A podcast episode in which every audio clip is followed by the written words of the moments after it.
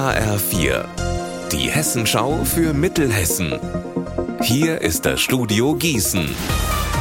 Mit Klaus Pradella, guten Tag. Großer Schreck heute Vormittag für die Mitarbeiter im Gießener Rathaus und in der benachbarten Polizeistation. Wegen Rauch aus einem Keller musste das Gebäude am Berliner Platz vollständig geräumt werden. Betroffen waren knapp 100 Mitarbeiter und Besucher. Nach einer halben Stunde gab es dann aber Entwarnung. Alle Beschäftigten durften wieder auf ihren Arbeitsplatz zurück. Ursache war ein Akkubrand in der Notstromversorgung. Nach Polizei- und Feuerwehrangaben entstand aber kein höherer Schaden.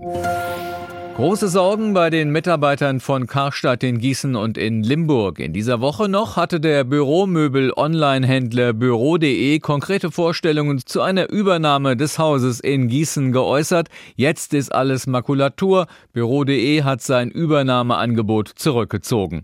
Manuel Sauer von der Gewerkschaft Verdi und viele Betriebsräte hatten aber ohnehin an der Seriosität gezweifelt. Viele Betriebsräte sagen mir, dass sie das Angebot von Herrn Schön-Ihn nicht für voll genommen haben. Somit sind sie minder enttäuscht. Zweitens ist die Ankündigung von der Konzernzentrale in Essen, 90 Filialen zu schließen und von den bestehenden dann 41 nochmal 30 Prozent abzubauen, ist eine Horrornachricht sondergleichen. Und viele Betriebsräte und Beschäftigte sind schockiert und in höchstem Maße wütend.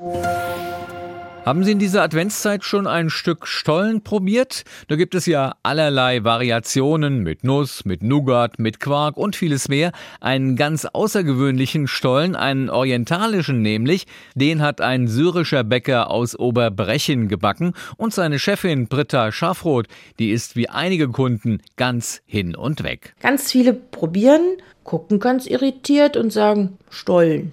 Und dann sieht man, wie die Augen plötzlich anfangen zu blitzen und dann so, hm, Rosenwasser. Und dann ganz zum Schluss kommt noch ein bisschen Chili. Das kommt so etappenweise. Also man hat von diesem Geschmack ganz lange was. Und das ist, glaube ich, das, was den Leuten ganz viel Spaß macht damit. Unser Wetter in Mittelhessen. Am Nachmittag immer mehr Wolken und kräftiger Regen.